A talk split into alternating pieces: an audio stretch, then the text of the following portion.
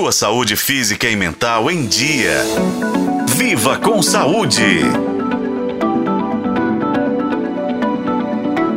Vamos falar de uma coisa boa, de uma boa notícia?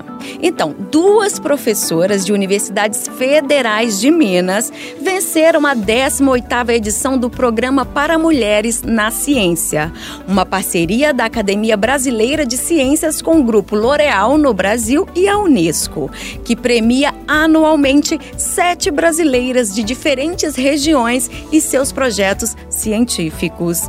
Uma delas é a Tayana Mazin, professora da Universidade Federal de Uberlândia, que venceu na categoria Ciências Químicas. O projeto da pesquisadora busca desenvolver novos remédios para terapias fotodinâmicas, como Tayana mesmo explica. A ideia do projeto é desenvolver moléculas que só têm efeito sob a ação da luz visível.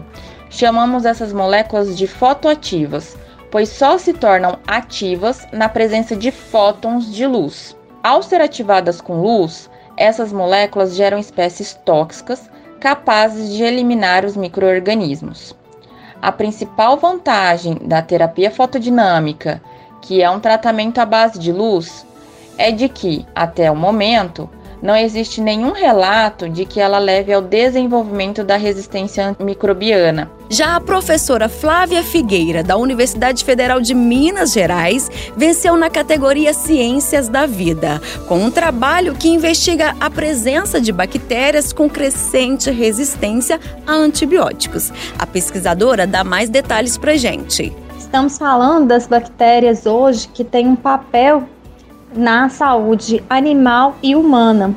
Dentro desse contexto, o projeto ele visa fazer esse monitoramento e entender melhor quem são essas bactérias e o que elas ocasionam, para que nos próximos anos a gente consiga estabelecer medidas de profilaxia e de combate a essas bactérias. O programa para mulheres na ciência busca promover o equilíbrio de gênero e incentivar a participação feminina na ciência.